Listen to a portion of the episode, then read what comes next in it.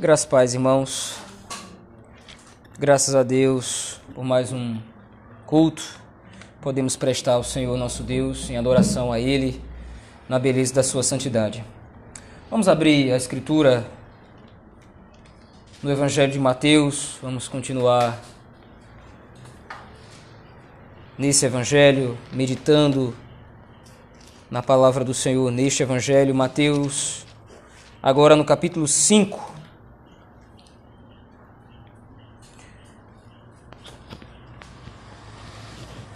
Evangelho de Mateus, capítulo 5. Nós vamos ler os versos de 1 a 12. O versículos de 1 a 12. Assim diz o texto da palavra do Senhor.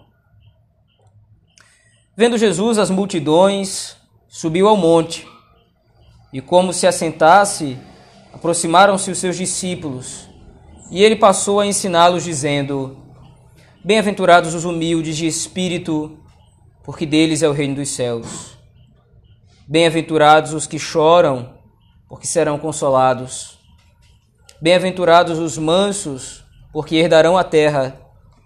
Bem-aventurados os que têm fome e sede de justiça, porque serão fartos. Bem-aventurados os misericordiosos, porque alcançarão misericórdia. Bem-aventurado, bem-aventurados os limpos de coração, porque verão a Deus.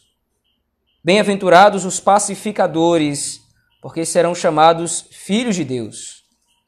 Bem-aventurados os perseguidos por causa da justiça, porque deles é o reino dos céus. Bem-aventurados sois quando por minha causa vos injuriarem e vos perseguirem e, mentindo, disserem todo mal contra vós. Regozijai-vos e exultai, porque é grande o vosso galardão nos céus, pois assim perseguiram aos profetas que viveram antes de vós. Vamos à presença do Senhor em oração, meus irmãos, nesse momento. Bom Deus, Pai, Filho e Espírito Santo, te damos graças, Senhor, por esse momento que temos de culto, onde podemos comparecer à tua presença, Senhor através da oração, através da meditação da tua palavra, através dos cânticos. Agora, em especial, nesse momento, pedimos que o Senhor aclare o nosso entendimento, nos ilumine o coração para que possamos receber a tua palavra, uma palavra de Deus assim como ela é. Aplica a tua escritura ao nosso coração, Senhor. No nome de Jesus Cristo é que nós oramos. Amém. Meus irmãos, nós temos caminhado nesses quatro primeiros capítulos do Evangelho de Mateus, e certamente já ficou muito claro a intenção do autor desse evangelho em demonstrar que Cristo Jesus é aquele que cumpre as profecias do Antigo Testamento. Ele é o redentor enviado da parte de Deus para remir o povo eleito do Senhor. Agora, neste capítulo 5, uma nova sessão do evangelho, ela vai começar a se desenrolar. Alguns comentaristas dizem que o evangelho de Mateus é o evangelho dos discursos, o Evangelho das pregações do Senhor Jesus Cristo. E agora nós vamos adentrar exatamente num desses discursos, numa dessas pregações. Esse capítulo vai do capítulo 5, como nós vimos, a partir do versículo 12, você pode ver aí na sua, na sua Bíblia, onde o texto diz: E ele passou a ensiná-los, dizendo. Então, tudo que vem a seguir, tudo que vem depois disso, são os discursos, são as pregações do Senhor. E esse texto vai até o final do capítulo 7, quando você vê lá ah, no capítulo 7, versículo 28 e 20, 29, quando Jesus acabou de proferir estas palavras. Então, toda essa sessão compreende o sermão, ou o famoso, né, ficou conhecido como o Sermão do Monte. São diversas exortações que o Senhor Jesus Cristo está fazendo. Agora veja, o Senhor Jesus Cristo é aquele que, na perspectiva de Mateus, estabelece o reino dos céus entre os homens. Então, agora, a partir do capítulo 5, nos discursos do Senhor Jesus Cristo, ele vai começar a aplicar o caráter do reino aos homens. O Senhor Jesus Cristo inaugura o reino e agora o Senhor Jesus Cristo está estabelecendo a ética desse reino. Como esse reino se processa? Qual é a natureza desse reino? E como nós estamos vendo aqui nesses versículos de 1 a 12, a perspectiva do Senhor Jesus Cristo é estabelecer a moralidade do reino dos céus. Nós precisamos tomar um cuidado aqui, meus irmãos. As bem-aventuranças, como ficaram conhecidas essa sessão, não são simplesmente ou não são meios através do qual alguém deve desenvolver ou alguém deve então começar a seguir esses exemplos ou essa norma que o Senhor Jesus Cristo está determinando aqui. Veja, nós vimos isso no capítulo 4, no final, a partir do versículo 20, que o Senhor Jesus Cristo chama as pessoas ao reino. Ele tem a chave do, do reino dos céus. Ele é aquele que garante acesso à presença de Deus e ao reino do Senhor. Então, as bem-aventuranças, elas não podem ser utilizadas como que qualidades a que alguém deve se submeter agora, mas já fazem parte da moralidade do reino dos céus. É uma perspectiva muito interessante essa, porque, particularmente no nosso tempo, nós estamos vivendo a rebeldia dos homens em se levantar contra todo e qualquer tipo de lei ou qualquer tipo de código bem estabelecido. Tudo aquilo que é tradicionalmente estabelecido, eu não estou levando em consideração aqui ainda a perspectiva bíblica ou uma moralidade baseada nas escrituras, mas eu estou levando em consideração o costume. Tudo aquilo que é tradicional, tudo aquilo que foi estabelecido pela sociedade como costume, como norma, portanto, os códigos legais, tudo hoje tem passado por revisionismos. E o que é isso? É quando você tenta reinterpretar a lei de maneira que você possa ser favorecido por ela. É interessante porque o Supremo Tribunal Federal do nosso país é um exemplo muito claro disso. Quando lhe é conveniente, quando lhe é próprio, então eles revisitam a lei e revisam a lei para favorecer então as suas propostas e favorecer então aquilo que eles querem fazer. Veja, eu não quero tornar os sermões aqui como sermões contra o STF, mas é um exemplo claro de revisionismo que nós temos no nosso tempo. Mas não somente esse aspecto, mas muitos outros. Os costumes estão sendo questionados. E os padrões legais, os padrões normativos estão sendo questionados também. Um exemplo claro disso é a própria ideologia de gênero. Ora, ser homem ou ser mulher, isso é uma questão de construção social. Isso foi estabelecido, é uma norma estabelecida pela sociedade. Não existe nada que caracterize alguém como homem ou como mulher. É o que dizem aí fora. E esse mesmo princípio, então, adentra a igreja muitas vezes com a proposta do, da, do liberti, do, da liberdade desregrada, libertinagem. Tudo passa a ser então legalismo. Se alguém prega o caráter do reino dos céus, se alguém prega o mandamento do Senhor, se alguém prega a palavra de Deus, ah, isso é legalismo. Você está usando isso para se, se sobressair em cima dos irmãos, você está usando isso como norma para você se sentir o santarrão como se a Escritura não nos demonstrasse um padrão a ser seguido, um padrão moral e ético a ser seguido. E é exatamente isso que o Senhor Jesus Cristo está estabelecendo aqui. E veja, lá no, lá no capítulo 7, versículos 28 e 29 do texto de Mateus, o próprio Mateus faz um comentário contrastando o ensino do Senhor Jesus Cristo com o ensino dos escribas e dos fariseus, porque estes sim estavam implementando no povo um legalismo. O texto vai dizer lá que Cristo ensina com autoridade. O texto vai dizer que Cristo ensina com propriedade e não como os escribas e fariseus. Isto é, o Senhor Jesus Cristo está demonstrando a sua autoridade como rei ele determina o modo através do qual os seus seguidores vão, vão seguir. Ele, de, ele determina a forma através do qual nós vamos segui-lo. Eu sigo a Cristo porque eu me submeto à sua lei. Eu me submeto à sua vontade expressa nas Escrituras e claramente exposta.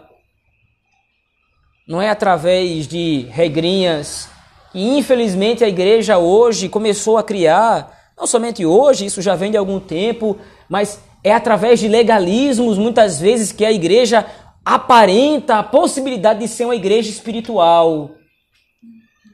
Não corte o cabelo, não use determinada maquiagem, não use determinado tipo de roupa.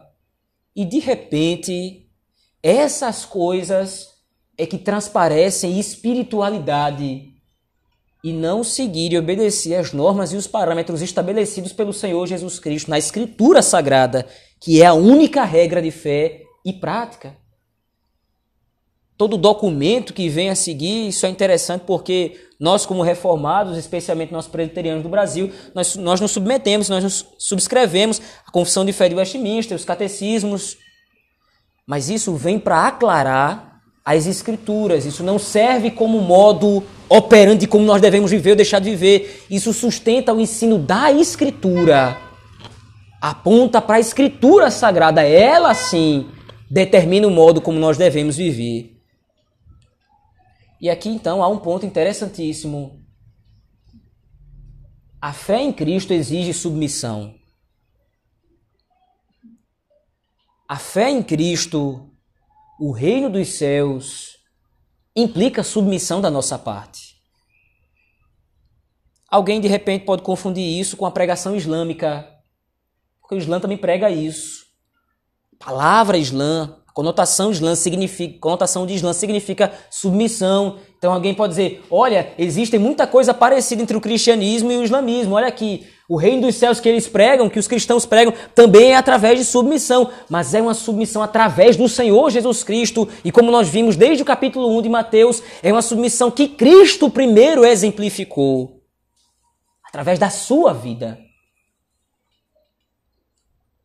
porque Ele é aquele nosso sumo sacerdote que se sacrifica no nosso lugar, porque Ele é aquele sumo sacerdote que se coloca no nosso lugar sofrendo as nossas dores, não é o Deus Islã que simplesmente está sentado no trono mandando com que seus servos façam isso e façam aquilo outro, sem ter nenhum tipo de empatia por eles. O Senhor Jesus Cristo tem empatia sobre seu povo.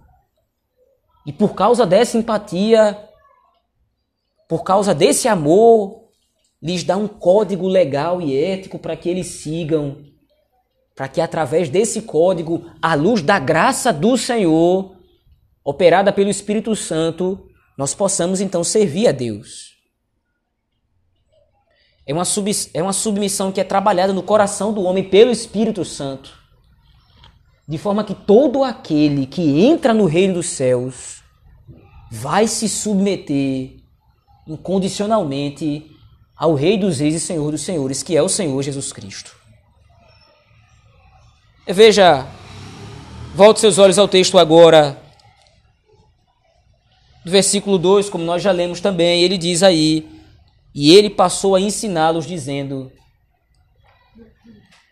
Bem-aventurados os humildes de espírito, porque deles é o reino dos céus.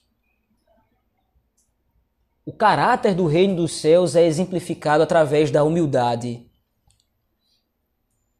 Nós já vimos isso mais uma vez através do próprio Senhor Jesus Cristo, que exemplificou isso.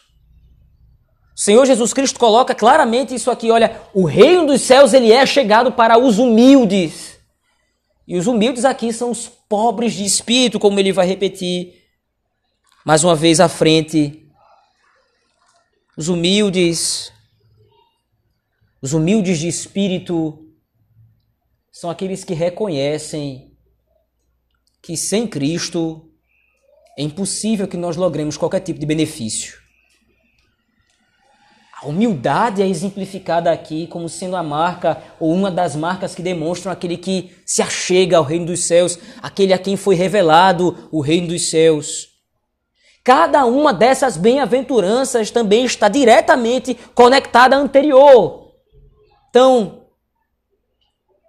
certo comentarista, Mark Lloyd Jones, comentando esse texto, ele diz o seguinte: olha, de repente alguém pode olhar para esse texto aqui e dizer, bom, essas bem-aventuranças aqui são qualidades que alguns crentes podem desenvolver mais do que outros. Isto é, alguém pode ser mais humilde do que outra pessoa. A sua personalidade é uma personalidade que demonstra humildade. Alguém de repente pode ser manso mais do que geralmente as outras pessoas. Alguém de repente pode ser limpo de coração ou demonstra, na verdade, um padrão ético muito elevado, mais do que as outras pessoas. Mas, na verdade, aí Marco Lloyd Jones diz: não, não é assim que as bem-aventuranças funcionam. Não é assim que a coisa funciona no reino dos céus.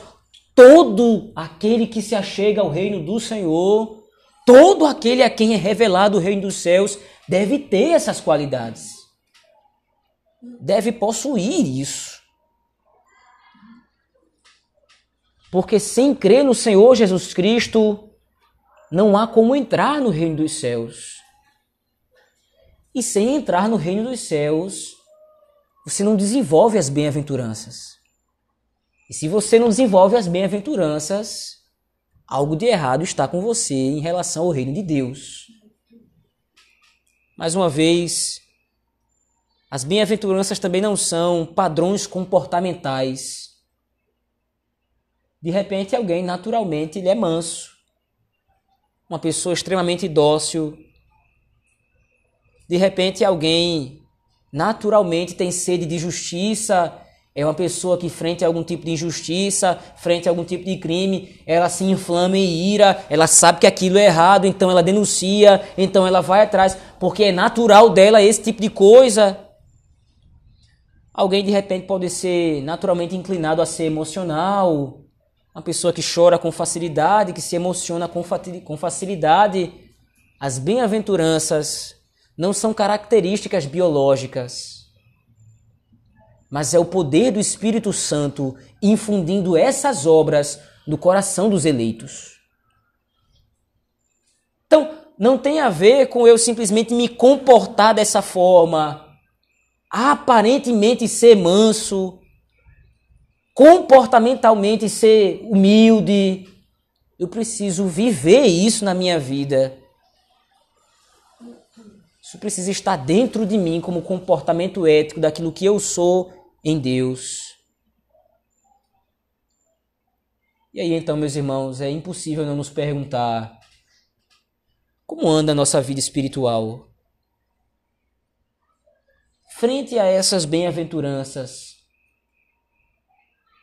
Frente a tudo isso que o Senhor Jesus Cristo demonstra aqui, humilde de espírito, aquele que se reconhece como miserável pecador, aquele que reconhece que sem Cristo nada seria possível em sua vida e que diretamente ligado a isso, como diz aí o versículo 4, chora e comprime o seu coração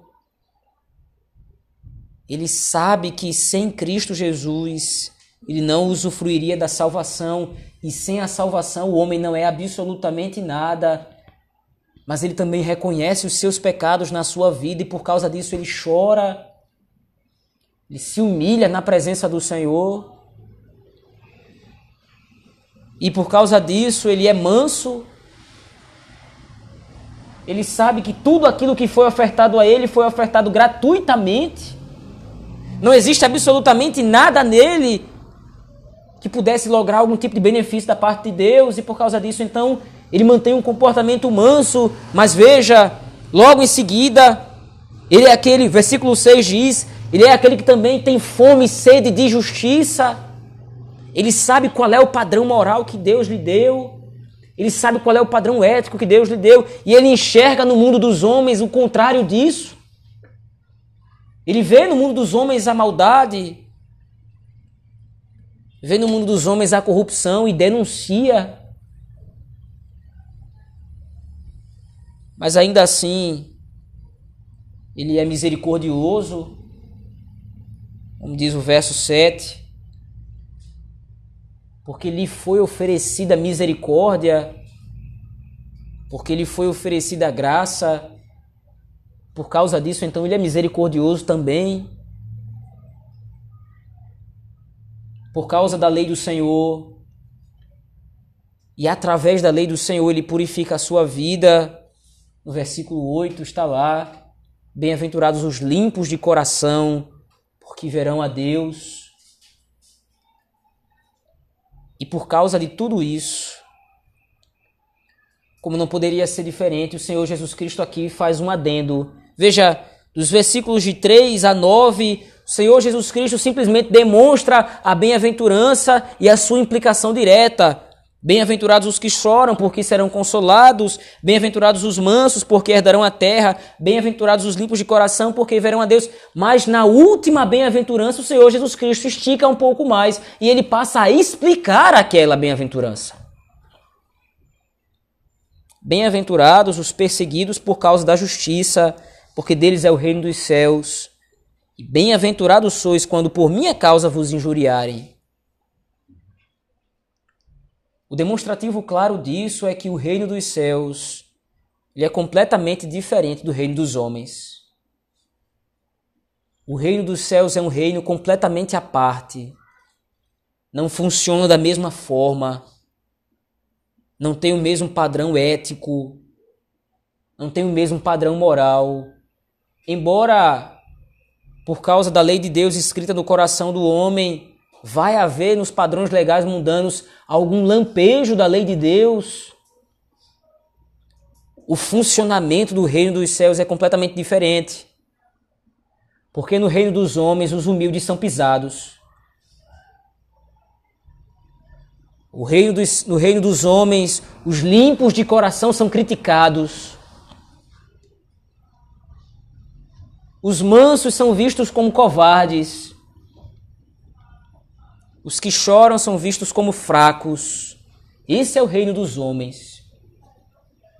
Um reino de crueldade e truculência, mas o reino dos céus é o reino onde impera a graça e o amor do Senhor e a sua justiça uma justiça que é própria, não derivada.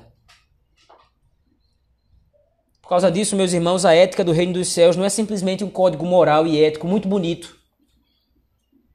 Como muitas pessoas às vezes vivem por aí fora, eu não fumo, eu não bebo, não, nunca matei ninguém, eu nunca roubei, eu sou um cidadão de bem, eu pago os meus impostos. Se fosse possível a essa pessoa se apresentar com as suas obras perante Deus, seria expulsa do céu a pontapés. Porque a Escritura é muito clara em dizer que as nossas obras são como trapos de imundícia, não valem absolutamente nada. Você não pode se confiar no seu padrão legal. Você não pode se confiar na sua ética. Você não pode se achar certinho e por causa disso vai usufruir de algum tipo de benefício de Deus. Não funciona assim. O reino dos céus tem um padrão, padrão, padrão, padrão próprio. O reino dos céus tem um padrão legal muito próprio, muito peculiar. E é através dele que a bênção vem a nós. É através de Cristo que é tudo isto aqui perfeitamente. É através de Cristo que é o perfeito servo do Senhor que nós usufruímos benefícios da parte de Deus. E se não for por Ele, alguém pode até ser manso, mas não é o manso segundo as Escrituras. Alguém pode até ter algum tipo de ar de humildade, mas não é aquela humildade segundo as Escrituras. Alguém de repente pode até se orgulhar porque nunca cometeu nenhum crime mas não é limpo de coração, como requer e exige o reino dos céus. As bem-aventuranças demonstram uma realidade muito superior, meus irmãos. E não no sentido de que alguém pode ser feito melhor do que o outro, porque, como disse antes, as bem-aventuranças são aplicadas a todo aquele que pertence ao Senhor. Então, se você pertence ao Senhor Jesus Cristo, cabe usarmos as, as bem-aventuranças para averiguarmos a nossa vida mas não simplesmente, ah, a partir de agora então eu vou andar de conformidade com as bem-aventuranças. Se isso é fato, então é a partir de agora que você vai entrar no reino dos céus. Porque as bem-aventuranças e o caráter do reino já precisa estar no seu coração e na sua vida. Mas ainda, meus irmãos, algumas considerações precisam ser feitas à luz desse texto. A primeira delas, como já temos visto, é que a ética dos homens não vale absolutamente nada diante da ética do reino dos céus. Os escribas e os fariseus, eles tinham também um código legal. Os escribas e os fariseus desenvolveram 613 mandamentos, 612 mandamentos de como é que se deve servir ao Senhor. Os mandamentos são os mais esdrúxulos possíveis. Como se dá um nó no dia de sábado? Quantos passos se dá da sua casa até qualquer lugar sem quebrar o dia do Senhor? O que uma pessoa pode comer ou pode fazer no sábado? Esse mandamento e nada significa a mesma coisa diante de Deus. Porque não tem a graça de Cristo em sua vida. Em Efésios, no capítulo 2, o apóstolo Paulo diz: as boas obras, as boas obras elas foram criadas para que nós andássemos nelas. As boas, as boas obras foram criadas em Cristo Jesus e é através dessas boas obras que nós servimos a Deus. Meu padrão ético legal, o meu bom comportamento, aquilo que eu faço ou deixo de fazer em detrimento do Senhor em relação à Escritura em mim mesmo, se foi eu quem desenvolveu essa ética, se foi eu quem desenvolveu esse código, isso não vale de absolutamente nada. Até porque, meus irmãos, o coração dos homens sempre vai achar uma forma de pensar que poderá ser bem visto por Deus por causa da sua ética. Como disse no começo, diversas igrejas hoje começaram a desenvolver um monte de regrinhas e acham que é através dessa regrinha que alguém pode ser reconhecido como bom cristão. Não faça isso, não use aquilo, não toque aquilo outro. São essas coisas que definem a espiritualidade à vista dessas pessoas. Mas quando nós olhamos para a Escritura, não há nada que possa se aproveitar nisso. O padrão ético é segundo o coração de Deus em Cristo Jesus.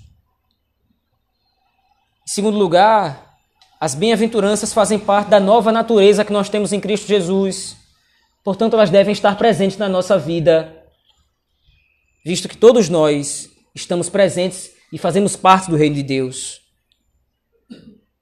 Mais uma vez, cabe olhar para esses versículos, irmãos,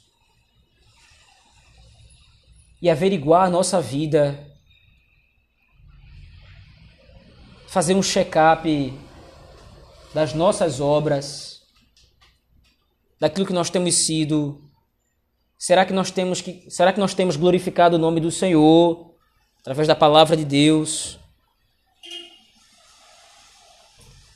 Que nós temos diante de nós, meus irmãos, é um guia de como devemos agir, um guia do que nós devemos ser. Não há lugar no reino dos céus para arrogantes. Não há lugar no reino dos céus para insensíveis e rudes. Não há lugar no reino dos céus para corruptos. Não há lugar no reino dos céus para cruéis e violentos. Não há lugar no reino dos céus para pecadores contumazes e obstinados a se manterem numa vida de pecado. Não existe lugar no reino dos céus para pessoas facciosas que gostam de levantar uns contra os outros. Mas aí então nós poderíamos olhar para esse texto e dizer: bom, se é assim, para quem existe lugar? Quem é que vai entrar no reino dos céus? Se é necessário cumprir tudo isso, eu claramente não cumpro na minha vida, porque minha vida é imperfeita. Quem é que vai poder entrar no reino dos céus? Quem é que vai poder cumprir esse padrão? Aquele, aquele que sabe que por conta própria tudo que lhe era devido era a condenação do pecado, esse é que vai entrar no reino dos céus. Aquele que é humilde e chora por causa dos seus pecados, como disse no início, ele se reconhece miserável pecador, esse vai entrar no reino dos céus. Aquele que por conta disso, porque reconhece-se como pecador, é manso e trata os outros com cordialidade, sabendo que são os seus irmãos em Cristo Jesus, esse entrará no reino dos céus aquele que luta para que os princípios do reino dos céus sejam estabelecidos, tendo fome e sede de justiça, mas ainda assim não endurece o seu coração, porque ele é misericordioso. E como resultado disso, ele busca ao máximo fazer a vontade de Deus, se purificando através da obediência à Escritura Sagrada, sendo limpo de coração.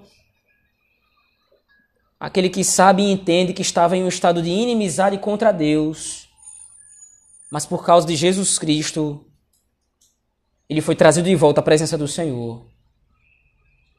Em outras palavras, entrará no reino dos céus o bem-aventurado descrito nesses textos. Aquele que entrou no reino dos céus em Cristo Jesus. E aqui é um ciclo. Aquele que entra no reino dos céus desenvolve isso, vive à luz disso, com base nisso. E é com base nisso que ele então pode saber se entrou de fato no reino dos céus. Uma coisa não está desligada da outra, meus irmãos. Por fim, nós precisamos entender que vivendo dessa forma, vivendo desse jeito, nós seremos perseguidos. Viver de acordo com o reino dos céus vai despertar perseguição, de uma maneira ou de outra.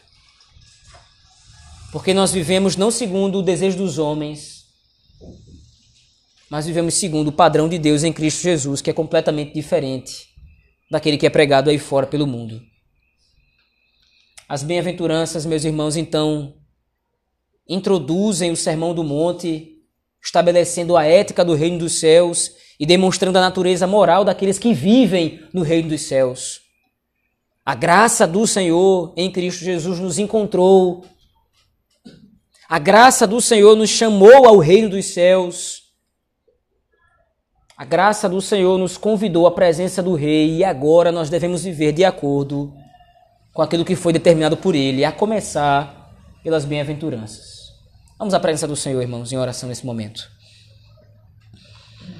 Bom Deus, no nome de Jesus Cristo nós te oramos e bendizemos o teu nome, porque está diante de nós a ética do reino dos céus. Está diante de nós aquilo que o Senhor nos deixou como orientação de como nós devemos viver, daquilo que nós devemos ser. Não ainda por nos tornar, mas desenvolver agora, porque nós já estamos no reino. Então essas qualidades já fazem parte de nós. Nos ajuda, Senhor Deus, a nos aperfeiçoar nelas. Para a glória do teu nome, Senhor. Em nome de Jesus Cristo é que nós oramos. Amém.